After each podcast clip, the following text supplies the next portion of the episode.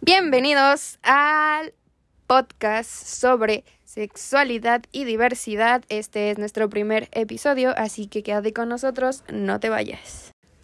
Hola chiques, ¿cómo están? Somos Brisa y Diego, somos estudiantes de psicología de la VM y de la FE Zaragoza y hoy vamos a hablar sobre la sexualidad responsable en adolescentes. Nos vamos a centrar en la pregunta de hoy. Creo que no soy heterosexual. ¿Qué puedo hacer? Si tienes esta duda, quédate, ya que a continuación te daremos información que te podría ayudar. Primero, creo que partiremos informando sobre qué otras orientaciones sexuales existen, además de la heterosexualidad. Cabe mencionar que cualquier orientación sexual es válida y es perfectamente normal. Existen una gran variedad de orientaciones sexuales, pero nos centraremos en las más conocidas las cuales son pues los gays, que son hombres que se sienten atraídos erótico afectivamente hacia otros hombres, las lesbianas que se sienten atraídas erótica y afectivamente hacia otra mujer. También existen las personas bisexuales que sienten esta atracción erótico afectiva por personas tanto de su mismo género como del género opuesto. También las personas pansexuales tienen esta misma atracción erótico afectiva pero a estas personas no les importa el sexo, el género, la identidad de género, la orientación sexual o los roles sexuales de su pareja o de quienes sienten atracción. Puede que te hayas identificado con alguna de estas orientaciones y si no, te recomendamos que investigues sobre las demás orientaciones que existen y que no son tan, tan conocidas.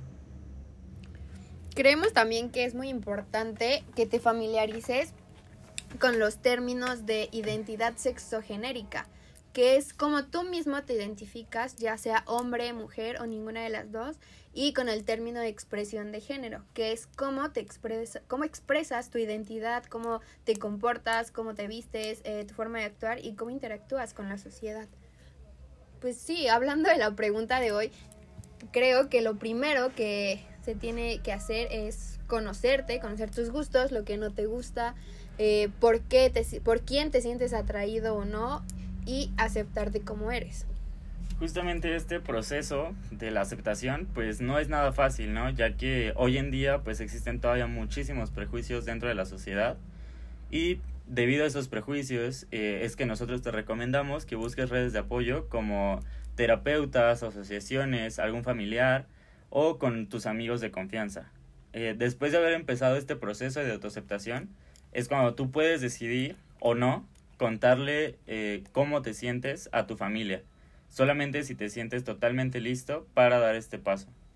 Recuerda que nadie puede decidir cuando estés, este, cuando tú salgas del closet, solo es cuando estés listo, solo tú puedes, este, dar ese paso tan importante y eh, recuerda que si ya estás fuera del closet no debes presionar a quien no lo está porque pues obviamente es una decisión eh, bastante difícil y cambia completamente la forma en la que vives. Y acuérdate que si pues ya tomaste la decisión de salir del closet en todos los aspectos de tu vida, eh, lo mejor que puedes hacer es mejorar las condiciones para las personas que siguen dentro de pues del closet. Recuerda que si tú ya eres un adolescente con una vida sexual activa, lo mejor que puedes hacer para tener una sexualidad responsable es informarte acerca de las ETS, enfermedades de transmisión sexual, y tomar medidas para reducir riesgos. Algunas de estas medidas pueden ser eh, usar métodos anticonceptivos, ya sea el condón femenino, condón masculino, el DIU, el implante, el parche, pastillas y recuerda que también tienes que hacerte un chequeo médico por lo menos cada seis meses y no olvides que debes de establecer relaciones de confianza mutua, comunicación y respeto.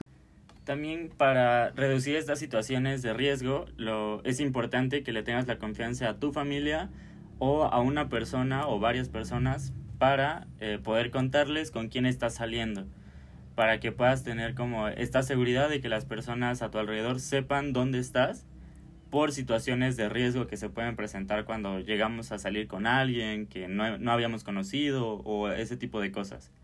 Recuerda también que si tu familia no acepta eh, tu orientación, tu identidad de género, cualquier cosa que a ti te haga sentir bien, la única persona que define quién eres tú, pues eres tú mismo, ¿no? Hay otras personas en el mundo que vas a conocer que te van a amar tal y como eres. Y esas personas son las que deberías contarles eh, las situaciones en las que te encuentras. Por hoy se nos acaba el tiempo del episodio. Si tienen alguna duda, pueden seguir nuestra página del colectivo Contranorma en Instagram como arroba contranorma y en Facebook como colectivo Contranorma. Los esperamos en el próximo episodio. ¡Viva, la, diversidad! Oh, thank you.